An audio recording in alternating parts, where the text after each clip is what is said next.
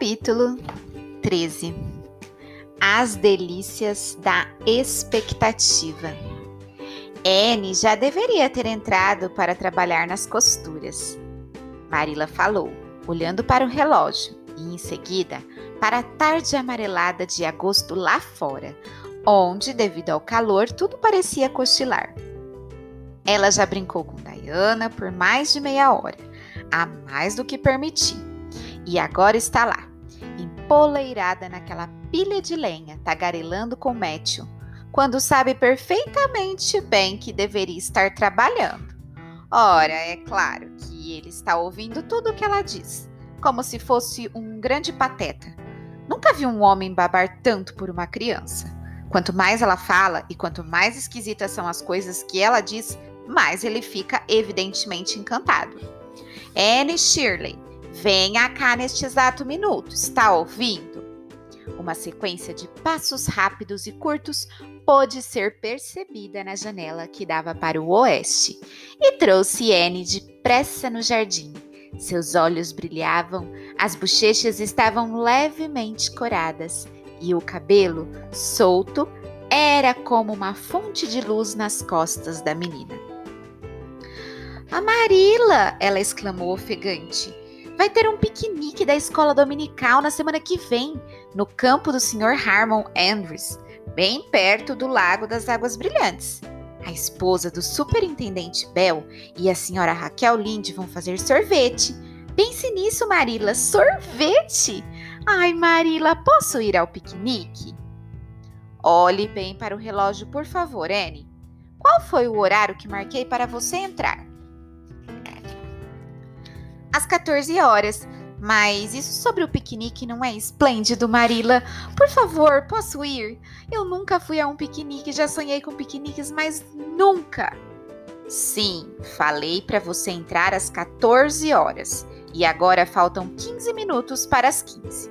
Gostaria de saber por que não me obedeceu, Anne? Ora, eu queria obedecer Marila do fundo do meu coração mas a senhora não faz ideia de como o retiro silvestre é fascinante. E depois, é claro que tive de contar a Matthew sobre o piquenique. Matthew é um ouvinte tão compreensivo. Por favor, Marila, posso ir?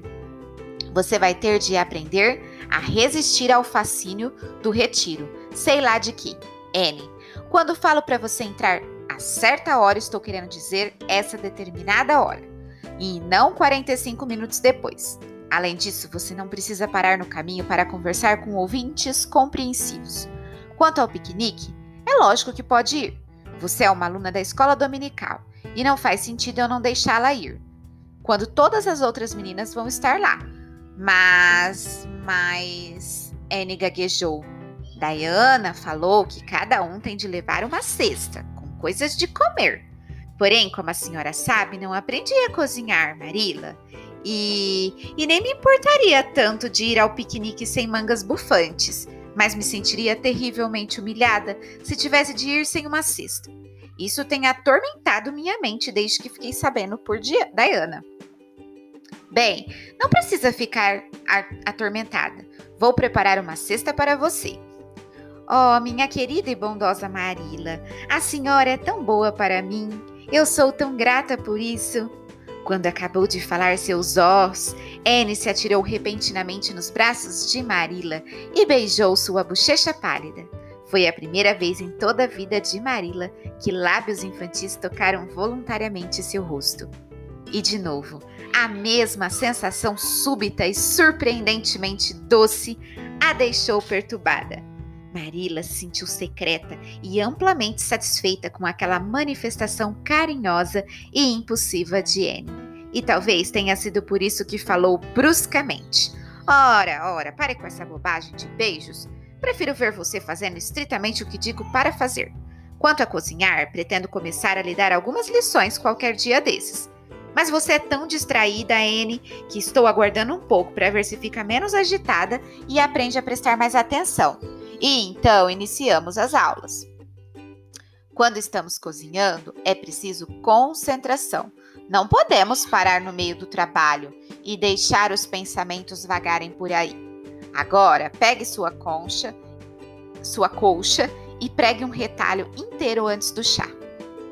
Não gosto de pregar esses retalhos, Anne lamentou enquanto buscava sua caixa de costura e se sentava, com um suspiro diante de uma pequena pilha de losangos de pano vermelhos e brancos. Acho que alguns tipos de costura podem ser divertidos, mas não há possibilidades para a imaginação neste caso aqui. É só juntar um pedaço, depois outro e outro, e nunca parece que vamos chegar a algum lugar? Mas é claro, que prefiro ser Anne de Green Gables costurando retalhos a ser Anne de qualquer outro lugar, sem ter nada para fazer além de brincar. Porém, gostaria que o tempo passasse tão depressa quando estou fazendo isso, quanto ele passa quando estou brincando com, com Diana. Oh, Marila, nós sempre nos divertimos tanto. Eu é que tenho de imaginar quase tudo, mas sou capaz de fazer isso muito bem. Em todas as outras coisas.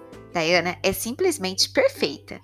Sabe aquele pequeno pedaço de terra do outro lado do riacho que corre entre nossa fazenda e a do Sr. Barry? Ele pertence ao Sr. William Bell, e num dos cantos as bétulas brancas formam um pequeno círculo. É o lugar mais romântico que existe, Marila. Diana e eu fizemos nossa casinha de brinquedo lá e lhe demos o nome de Retiro Silvestre. Não é um nome poético? Posso garantir que demorei algum tempo para achar esse nome. Fiquei acordada quase a noite inteira pensando nisso. Então, quando eu já estava adormecendo, ele veio com uma inspiração. Diana ficou encantada quando ouviu. Nossa casa está arrumada elegantemente. A senhora precisa ir lá ver, Marila. A senhora vai.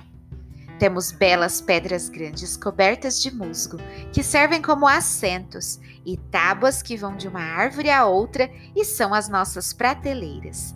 Colocamos nossas louças sobre elas. É claro que estão todas quebradas, mas é a coisa mais fácil do mundo imaginar que estão inteiras. Tem um pedaço de prato no qual está desenhado um galho de era vermelha e amarela que é especialmente bonito. Ele fica na sala junto com um espelho de fada, que é tão maravilhoso como um sonho. Diana se deparou com ele no bosque que fica atrás do galinheiro de sua casa. Ele é cheio de arco-íris. Todos pequenos, jovens que ainda não cresceram. A mãe dela disse que ele era parte de um lustre que a família teve e que se quebrou. Mas é muito melhor imaginar que as fadas perderam seu espelho numa noite de baile. É por isso que demos a ele o nome de Espelho de Fada. Matthew vai fazer uma mesa para colocarmos lá. Ah, e demos o nome de Lagoa dos Salgueiros para aquele lago pequeno e redondo que fica na propriedade do Sr. Barry. Tirei essa ideia do livro que Diana me emprestou. É um livro muito emocionante, Marila. A heroína tinha cinco pretendentes. Eu ficaria satisfeita com apenas um. A senhora também? Ela era muito bonita e teve de enfrentar grandes problemas e desmaiava com muita facilidade. Eu adoraria ser capaz de desmaiar. E a senhora, Marila? É tão romântico, mas sou bastante saudável, mesmo sendo tão magra. Mas até acho que estou engordando. A senhora concorda? Todos os dias, quando levanto de manhã, olho cada um dos meus cotovelos para ver se alguma covinha está se formando. A mãe de Diana vai dar para ela um vestido novo com mangas até o cotovelo. É o que ela vai usar no piquenique. Oh, espero profundamente que dê tudo certo na quarta-feira. Acho que eu não poderia suportar a decepção se alguma coisa acontecesse para me impedir de ir ao piquenique. Suponho que até conseguiria sobreviver, mas tenho certeza de que isso seria um sofrimento para o resto de minha vida. E nem faria nenhuma diferença se eu fosse a 100 piqueniques nos anos seguintes. Eles não compensariam a perda desse.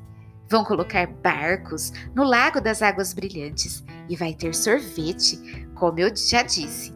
Nunca sequer experimentei um sorvete.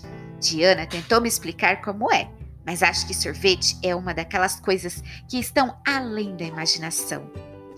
Anne, você está falando sem parar há 10 minutos contados no relógio. Marila interrompeu. Agora, só por curiosidade, veja se consegue segurar sua língua pelo mesmo período. Anne segurou a língua como desejado. Entretanto, durante o resto da semana, a menina falou de piquenique, pensou em piquenique e sonhou com piquenique o tempo todo. No sábado, choveu E ela ficou tão agitada, com pavor de que continuasse chovendo até quarta-feira e quem sabe até depois desse dia, que Marila fez com que ela costurasse um losango a mais na coxa de retalhos para tentar acalmar seus nervos. No domingo, Anne confidenciou a Marila, quando voltavam da igreja, que teve um calafrio de puro entusiasmo no momento em que o pastor anunciou no púlpito a realização do piquenique. Senti um arrepio tão grande percorrendo minha espinha Marila. Acho que até aquele momento eu ainda não tinha acreditado realmente que ia mesmo haver um piquenique. Eu não poderia deixar de temer que pudesse ter apenas imaginado isso. Mas quando o pastor fala uma coisa no púlpito, a gente tem que acreditar, não é? N, você põe expectativa demais em tudo, Marila afirmou. Imagine que isso vai te causar, imagino que isso vai te causar muitas decepções ao longo da vida. Oh, Marila, aguardar ansiosamente um acontecimento representa metade do prazer que ele pode nos dar. Podemos até não conseguir o que desejamos, mas nada pode nos tirar a satisfação de esperar ansiosamente por aquilo. A senhora Linde fala que bem-aventurados são os que nada esperam, porque não ficarão decepcionados. Mas eu penso que seria pior não esperar nada do que ficar decepcionado. Como de costume, Marila estava usando seu broche de ametista para ir à igreja. Ela sempre usava seu broche de ametista nessas ocasiões e achava que era quase um sacrilégio não colocá-lo. Uma falta tão grave quanto não levar a Bíblia ou o dinheiro da coleta. Aquele broche de ametista era o bem mais precioso de Marila. Um tio que era marinheiro havia dado essa joia para a mãe dela, que por sua vez a tinha deixado para ela. Era um broche oval antiquado que continha uma pequena trança feita com uma mecha do cabelo da mãe de Marila, cercada por uma borda de ametista muito valiosa. Marila sabia muito pouco sobre pedras preciosas para fazer ideia de quanto aquelas eram realmente valiosas, mas as achava muito bonitas e, embora não pudesse vê-las enquanto usava o broche, estava sempre agradavelmente consciente do brilho de cor violeta sobre o colarinho de seu belo vestido de cetim marrom. Anne tinha ficado encantada quando viu o broche pela primeira vez. Marila, é um broche perfeitamente elegante. Não entendo como a senhora consegue prestar atenção às orações e ao sermão quando tem no seu colarinho uma maravilha como esta. Eu não poderia, com certeza. Acho as ametistas simplesmente adoráveis. São como eu imaginava que seriam os diamantes. Há muito tempo, antes de ter visto um diamante pela primeira vez, li sobre eles e tentei imaginar como seriam. Achei que eram lindas pedras roxas brilhantes. Um dia, quando deparei com um diamante de verdade no anel de uma senhora, fiquei tão desapontada que até chorei. É claro que ele era muito lindo, mas não correspondia à minha ideia de diamante. Vai me deixar segurar o seu broche só por um minuto, Marila? A senhora acha que as ametistas podem ser a alma das violetas bondosas?